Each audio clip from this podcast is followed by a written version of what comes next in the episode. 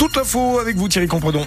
De la grisaille, mais aussi un peu de soleil. Hein. Oui, et puis euh, des pluies, des pluies éparses euh, ce matin, notamment sur euh, Belfort. La météo complète juste après les infos.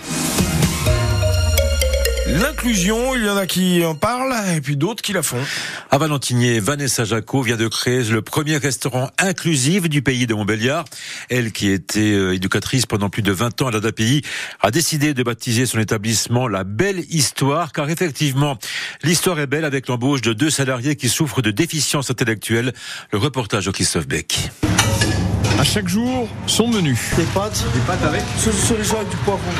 Un coquilletto, chorizo, poireau. Au fourneau, les deux uniques salariés de la structure, Jimmy, le cuistot en situation de handicap, aux côtés de Vanessa, l'initiatrice de cette belle histoire. Là, nous avançons tous les deux à égalité pour pouvoir euh, confectionner euh, 25 repas du mardi midi au samedi. Le rêve de Vanessa est devenu réalité, créer un restaurant inclusif associatif dans sa ville de Valentinier pour faire émerger ses talents qu'elle a croisés dans son ancien métier à la Fondation Pluriel. On n'a rien inventé. Hein.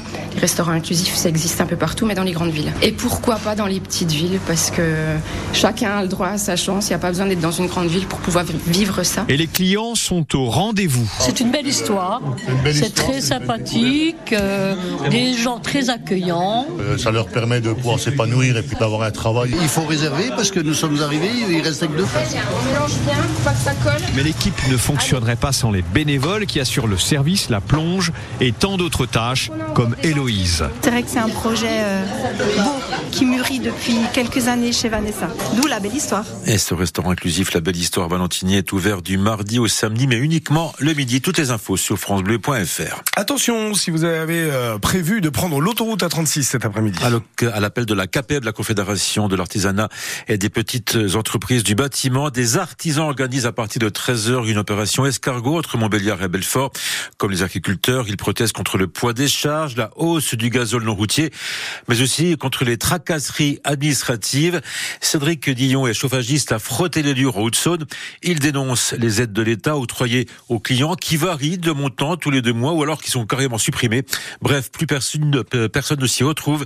Selon lui, on l'écoute les aides très compliquées. Ce sont vraiment des usines à gaz qui ont été montées par l'administration et qui sont à contresens et contre-productives pour euh, nos concitoyens. On est perdu, beaucoup de démarches, beaucoup de démarches en ligne. Il faut savoir que nous sommes dans des départements ruraux où l'accessibilité Internet, c'est pas facile pour tout le monde. Nous aussi, professionnels, on se perd parfois dans la complexité euh, des aides. On demande une simplification réelle. Moi, j'ai encore eu des appels de clients qui étaient perdus. Ils me demandent au secours comment ça se passe pour euh, changer leur chaudière. On est constamment dans les changements de règles. Le bois pour nous, est une énergie renouvelable. Les pompes à chaleur utilisent une énergie renouvelable, l'air. On ne comprend pas qu'à partir du 1er avril, on baisse les aides sur toutes les énergies bois. Les chaudières à bois, les granulés, euh, les poêles, etc. Euh, beaucoup de collègues ont investi dans du matériel, ont investi dans des structures, dans du personnel, dans des formations. On demande de la stabilité pour avoir plus de clarté, plus de lisibilité. Et cette opération escargot sur la 36 aura lieu cet après-midi à partir de 13h30 jusqu'à 16h sur une seule voie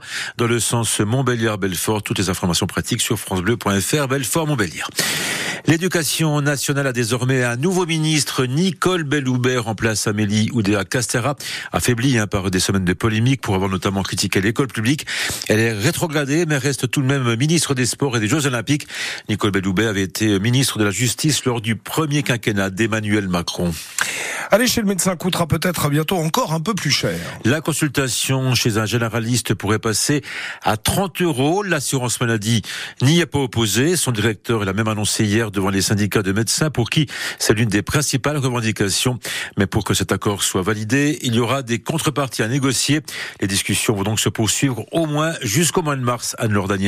Ça fait plus d'un an que les généralistes réclament cette hausse du tarif de la consultation à 30 euros. Alors évidemment, la présidente de MG France, leader chez les généralistes, est plutôt satisfaite. Ce qui nous satisfait en partie puisque c'était notre demande de base pour tout simplement contrebalancer l'inflation. Par contre, cette majoration ne sera pas applicable tout de suite et en une fois. Donc nous sommes inquiets car là, ça serait un gros souci pour la profession. Agnès Gianotti attend aussi des gages sur la consultation longue du médecin traitant. Mais tout cela ne sera pas gratuit. La Sécu veut des contreparties. Les médecins devront prescrire moins d'examens biologiques, moins d'antibiotiques. L'assurance maladie va mettre de l'ordre dans les ordonnances des patients qui ont une affection longue durée. Certains médicaments qui n'ont pas de rapport avec la LD sont parfois remboursés à 100% parce qu'ils sont inscrits dans la mauvaise case.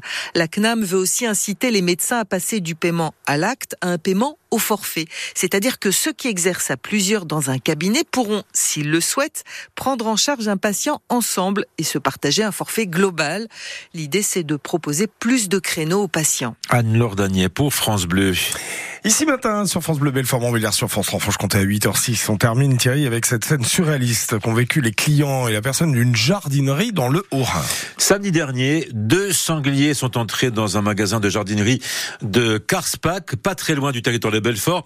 Il a fallu l'intervention des brigades vertes pour les déloger en douceur. Delphine Bazot a participé à cette opération pour le moins insolite. On peut pas comprendre euh, comment ils se sont retrouvés là, mais en tout cas, euh, c'était dans l'affolement. Hein. Ils se sont euh, engouffrés là pour pour se cacher. Leur but c'était de se cacher et ils sont juste rentrés et, ils se sont posés. Et ils ont attendu gentiment. Je suis restée un petit peu quand même éloignée d'eux à un ou deux mètres et puis je les ai poussés un petit peu avec la perche. Mais il n'y a pas eu besoin de beaucoup les les embêter pour qu'ils comprennent ce qu'on voulait d'eux. Hein.